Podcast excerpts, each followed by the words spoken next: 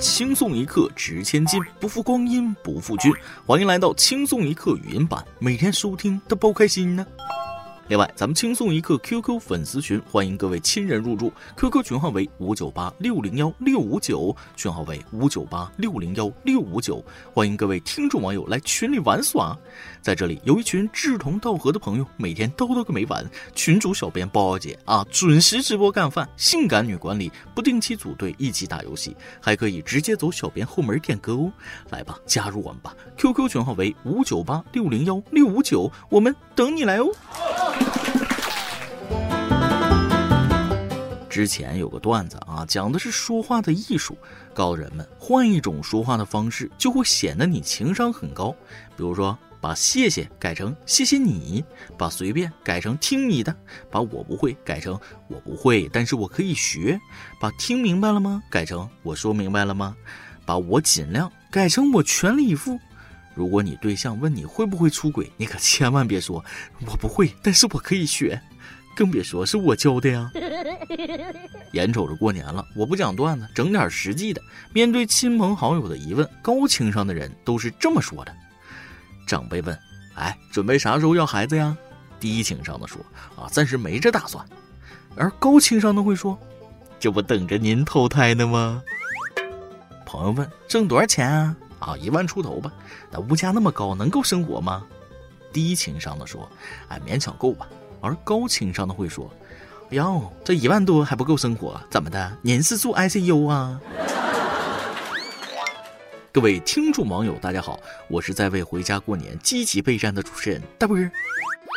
大家的心情可能和我一样，在外辛苦打拼，过年了都想回到故乡和家人团聚一下。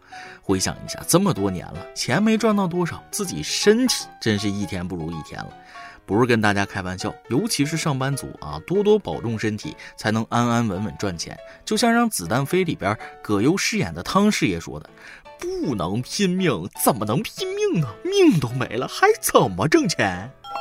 今天要说的第一个事儿啊，算是我的同行，年纪轻轻，身体却出了问题，最后也给我敲响了警钟啊。两个月前，重庆一家养老院入住了一位最年轻的住户，年仅三十九岁的程序员古先生，居然入住了养老院。原来啊，这位古先生因为膝关节滑膜炎，医生建议他好好调养一些日子。但父母已经去世，还依然单身的他，一个人在家也不太方便，就做出了去养老院调养身体的选择。来到养老院之后，古先生早上六点起床，晚上九点睡觉，每天晒晒太阳，锻炼下身体，和婆婆爷爷们一起追剧、摆龙门阵。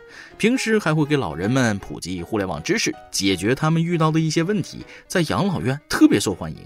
奶奶眼中的小鲜肉啊，那能不受欢迎吗？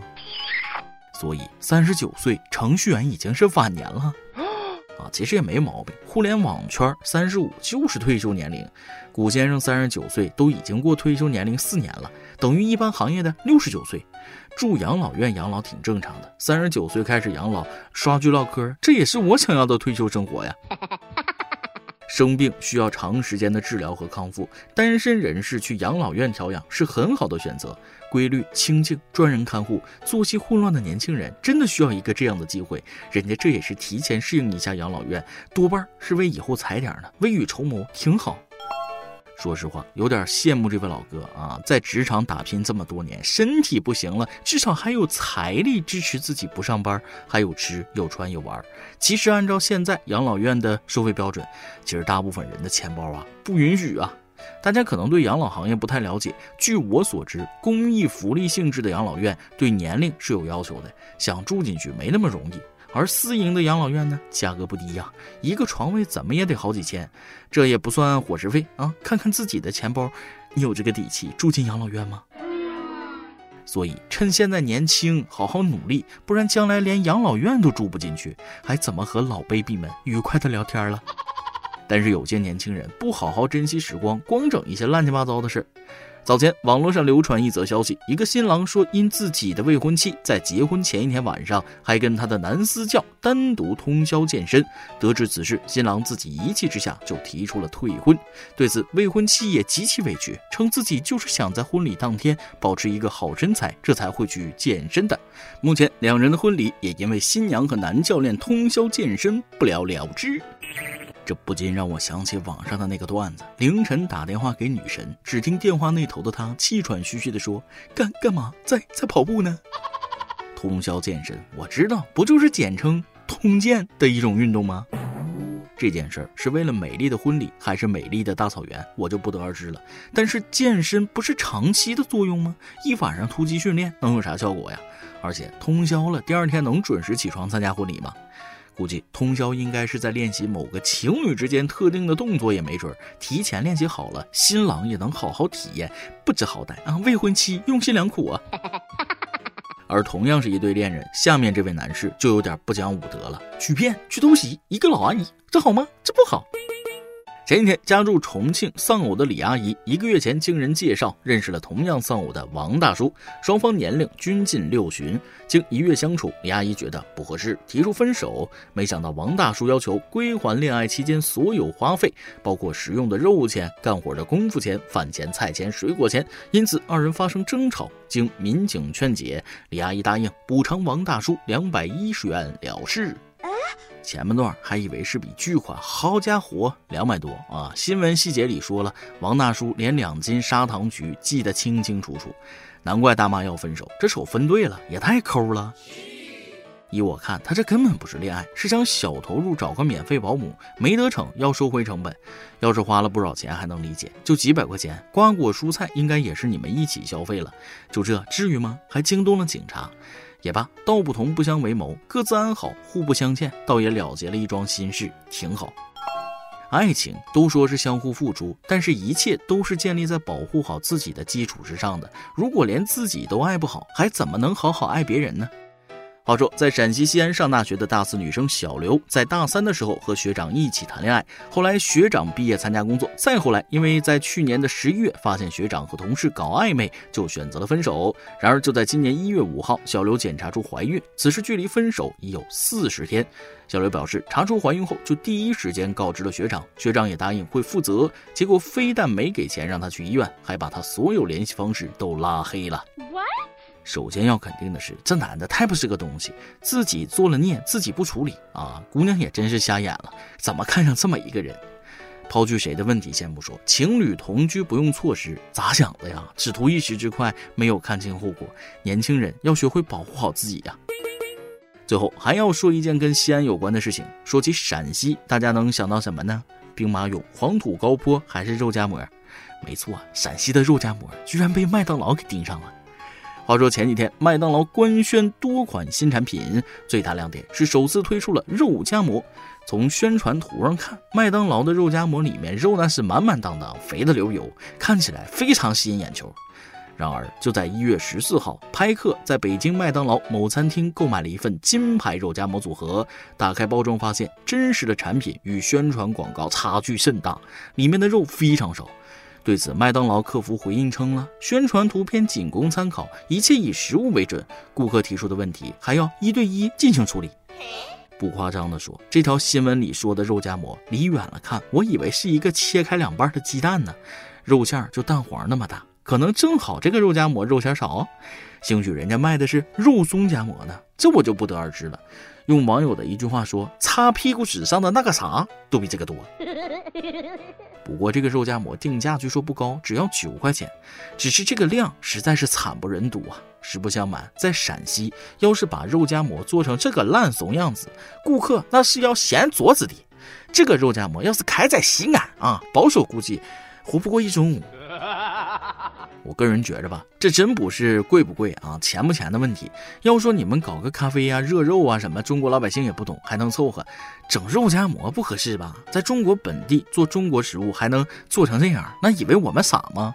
这就跟美国快餐店去四川开火锅还是素食的那种，那不翻车都怪了。给你们提个小小的建议啊，还不如痛快点，定价二十，肉夹子和宣传图一样，满满登登的，没人挑你毛病。当然了，我只是建议啊。本人是陕西潼关肉夹馍的坚实守护者，我永远爱潼关肉夹馍。好了，下面是段子环节，再来挤一段。有一天我在商场啊，突然闹肚子，找到了厕所，刚使上劲儿，发现没带纸，那厕所也没纸啊，身上只有一个钱包，包里只有名片和钱。最后经过一番选择，我决定用名片解决。事后吧，我就得出了两条人生真谛。嗯，第一个是，人际关系在关键的时刻真能救你一命啊。第二个是，还是钱好用。我对象问我，亲爱的，如果这个世界上就剩下我跟王者荣耀了，你选哪个呢？我果断回答，啊，那肯定选你了，亲爱的，我最爱你了。其实内心在想，哎妈，幸亏老子机智，王者荣耀是五个人的游戏，就我还玩个毛线。今天一个哥们儿问我：“你知道无能为力是什么感觉吗？”哎呀，我一愣，问什么感觉呢？他就来了句：“啊，就是当你牙缝里塞着东西，你的舌头明知道在哪里啊，而你的手却抠不出来。”瞬间，我给他默默点了个赞。